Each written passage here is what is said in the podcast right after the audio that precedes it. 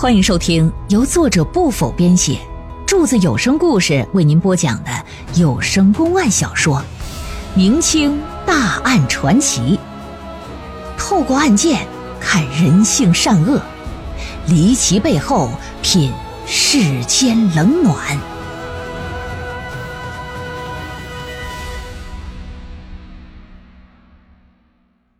宁远绝华岛命案第三回，这云氏一看这四个人眼珠子都没离开自己的下半身，一看事儿不好，转身就要走。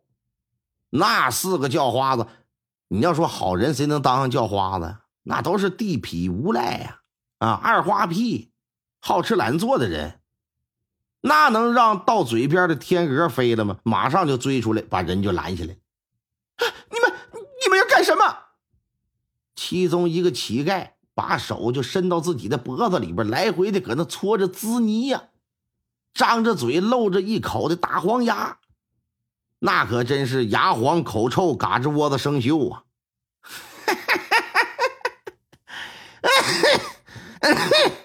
哎呀，小娘子啊，你刚才说啥？不是想借个火吗？那你走什么呀？刚好哥哥我这有一身玉火，我借给你吧。啊！另一个乞丐更过分，直接把手都伸裤裆去了。你你不是要整个火把吗？我这里有一根，来来来，你抓着，你抓着，你看看，毛烘烘的。我不借了，我不借了。说完，想找个缝隙就要往出窜。那一柔弱的女子，你怎么可能是四个大老爷们的对手呢？怎么能在他们手底下逃脱？这四个乞丐上去就抓他，把他就往这个神庙里头拖。任凭怎样挣扎，怎么呼救，那都无济于事。进了海神庙，这四个玩意儿就想强暴他。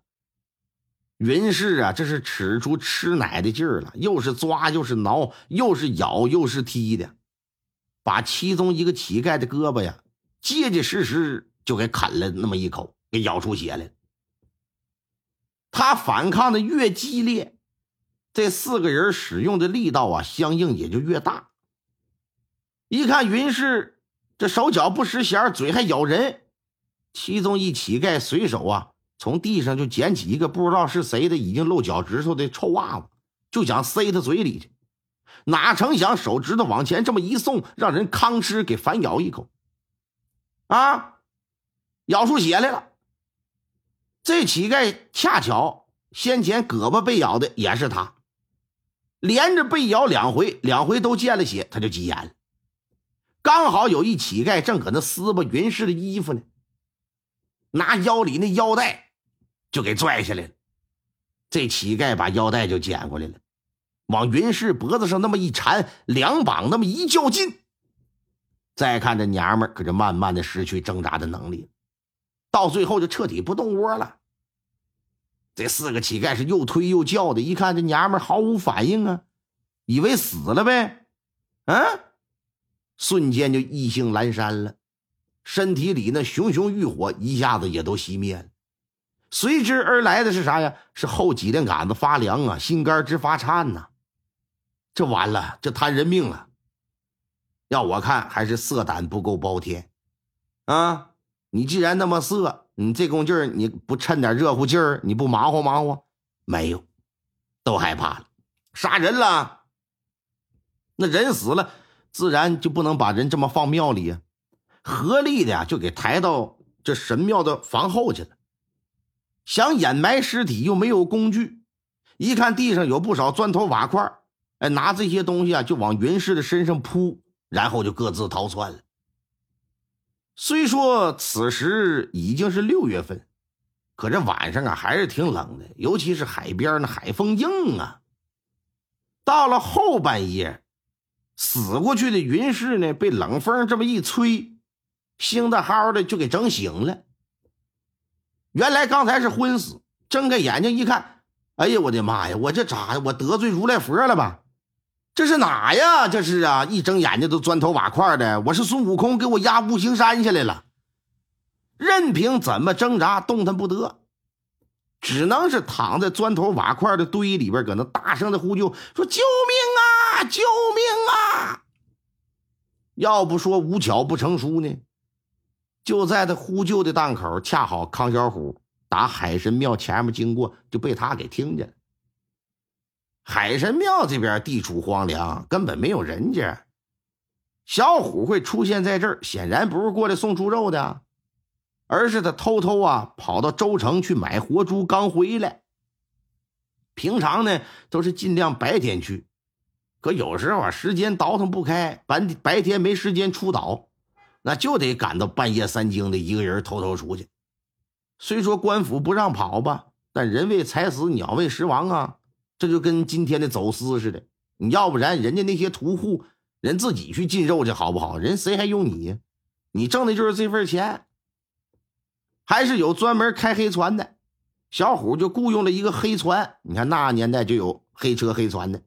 就来回的来往州城和岛屿之间。这一天呢，刚好买了几头活猪，刚到岛，正准备拉着猪准备回家呢，就听有人呼救。其实准确的说呀，不是他先听到的，谁呀？那猴子铁蛋那玩意儿尖呢。铁蛋一听这声，顺着声蹭蹭蹭蹭的就跑过去了。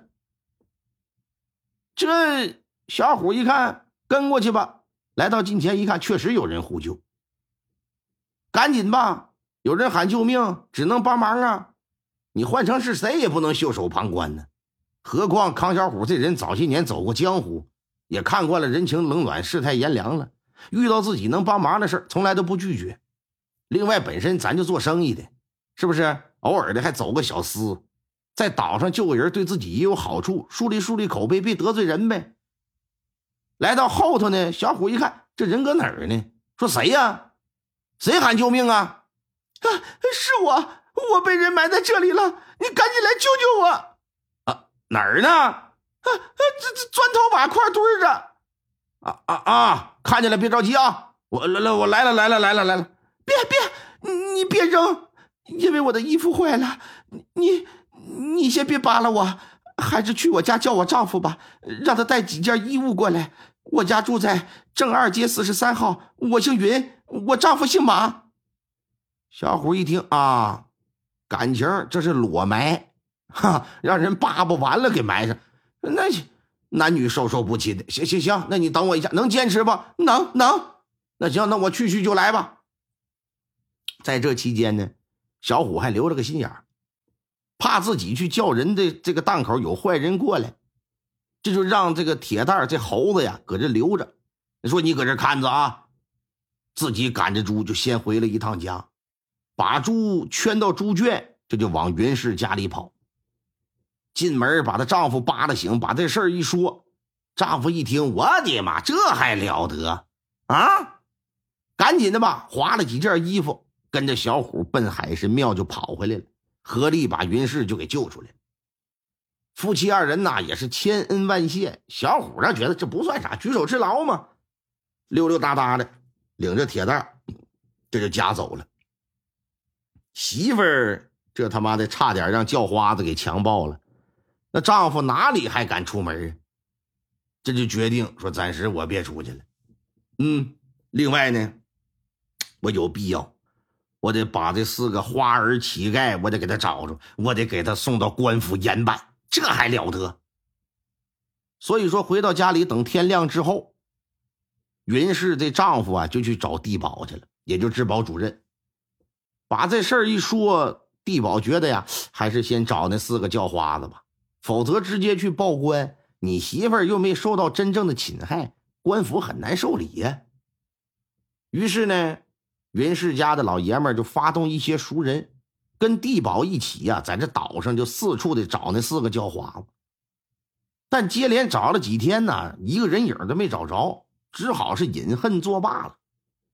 前几天呢，听说有人死海神庙那头了，这两口子就跑过来看热闹。来到近前一看，想不到死的竟然是自己的救命恩人康小虎和猴子铁蛋云氏一看这个，就想起小虎救他的事儿。忍不住一伤心，悲从中来，这就哭了。在那种场合，你非亲非故，你哭，无疑是奇怪的一件事啊。云氏的丈夫怕磕碜，怕自己媳妇让人扒个溜干净、大光腚，拿石头给摞上的事儿，被左右四邻再知道，是不是？另外呢，你这玩意儿再招惹什么不必要的麻烦，别搁这哭了，也不是我死了，这就把媳妇儿给拽住了。也就是那天老爷在现场看的那一幕。听完云氏的讲述之后，老爷让衙役把那四个叫花子打大牢里就给拎出来了，带到大堂让云氏来辨认。云氏一看这四个货，那是怒容满面呐，啊表示那天晚上就他们四个。此外，还明确的指出来，就是赵二让他先后咬了两口，左右胳膊各一口，你看看吧，大人。大人说：“来，把袖子给我撸起来。”果不其然。牙刃都钉血嘎巴了，伤痕还搁那挂着呢。这四个叫花子也没想到，这云氏能出现在官府大堂。有了他的指控，你再想嘴硬那不可能了。老爷在用刑，是不是？那就不能再点到为止了。所以觉得呀，没必要受那皮肉之苦。再说这是不是？事已至此了，该说的就说吧。这一说，就乖乖的连带着把谋害康小虎的事也交代了。咋回事啊？据他们四个交代，那天晚上把云氏抬到海神庙后头之后，拿砖头瓦块给他那么一堆，分别就跑山里躲藏去了。待了能有两三天，一看没什么动静，他们又返回来了。一看这尸体哪去了没了呢？啊！让海神给领走了，不能啊，就觉得挺惊奇。后来一打听才知道啊，原来是被屠夫康小虎给救了。这四个家伙就觉得康小虎你真是多管闲事啊！嗯，你这给他救了，弄不好他就得去报官呢。到时官府找上我们，那不是吃不了兜着走吗？因此啊，这就给康小虎记恨上了，就琢磨着找个机会，我非得给你下个马绊，我得报复报复你。案发当天呢，刚好这康小虎又一次准备坐黑船到州城里去买活猪去。就在海滩边等船的这么一个空档，这四个叫花子就发现他，心说这可是个千载难逢的好机会呀！啊，月黑风高杀人夜呀，这就上去一起动手。双拳难敌四手啊！康小虎一个对四个，那哪是对手？三下五除二，让人撂倒，就给拽到庙里去。这期间呐，小虎是奋力挣脱，一旁的猴子也不停的上去撕咬挠，但根本无济于事。赵二负责专门对付那猴子，那手中的打狗棍上下翻飞，不让靠近。铁蛋也不擅长。闪转腾挪，心说：“你跟我俩玩棍儿，玩棍儿！我要是你祖宗，你知道俺家老祖宗是谁不？啊，那专门玩棒子的。趁机窜到近前，吭哧一口就咬在赵二的大腿里子上，给这赵二咬的直学狗叫啊！就这种叫法。要说这赵二也是够倒霉，先前让云氏咬了两口，这回又让猴子给掏一下子。”这给疼的，差二寸没把自己那驴三件给蹬下去。剩下那仨人呢，就专门对付康小虎，拖到庙里来之后啊，拿绳子就给捆上了。一看这小虎不停的叫唤，还是故技重施啊，撕下来破布条子往嘴里那么一塞，拿着打狗棒就一通的乱打呀。其实他们起初啊也没想杀人，也没说想把谁打死。就寻思棍棒之下教训教训，可几个人下手他妈没轻没重的，很快就把这人给打的不动弹。这就琢磨着，这他妈的又杀人了吧？啊，这这这这要是马上跑路，这以后肯定没法搁这岛上混了。索性吧，把心一横，你不是走私坐黑船吗？一不做二不休。直接给你弄死，就算有人发现，你也是自己划船出去遇着海难了，在外头找了个大石头，往他身上一捆，就给丢海里去了。那没船没车的，抬着尸体，你能走出去多远啊？没走多远，在浅滩上把人就给沉了。铁蛋见着这撒腿就跑，这四个乞丐也没在意，以为你个猴子，你也不通人语，你能怎么的？跑就跑呗。他们几个就躲起来了。然而万万没想到，铁蛋竟然把肉铺张老板给叫过来。只是康小虎啊，可没有先前云氏那么好的运气。等张老板来的时候，那搁水里泡的已经好几个时辰了，早已命丧黄泉了。可叹呢，他想要娶妻生子，在家乡好好生活的愿望，今生今世是无法实现了。啊，当然，这四个乞丐也没有之前的运气了。最终也是落入法网啊，将接受大清律例的制裁。案件水落石出之后，这单大人就琢磨呀，这玩意儿得怎么判呢？考虑到这四个乞丐害害死了康小虎，又强暴未遂，如果全部处以死刑，这有点说不过去。提交上级，这也不一定能审核通过呀。于是乎呢，就先把被云氏咬了两口。又被铁蛋掏了一口的赵二，定为这个害人的祸首了，啊，判了个主犯，将其判了个斩刑。你这小子是真倒霉。其他的三个乞丐全部判了杖打一百，流放三千里。那你搁那地方流放三千里，搁锦州，三千里那都到韩国了。判决之后呢，由官府出钱。让地保带着人把康小虎就给下葬，在康小虎的坟旁啊，给那猴子铁蛋也立了个墓碑，哎，以表彰纪念他英勇救主。铁蛋也确实配得上被人纪念，如果不是他，恐怕康小虎的尸体呀，早就为了鱼鳖下蟹，不知道什么时候能让人发现呢？即便发现，那也不知道凶手是谁呀，对吧？这可正是啊。人类自古少真情，心狠手辣多钻营。畜生尚且知忠义，可叹人心冷如冰。听众朋友们，本集播讲完毕，感谢您的收听。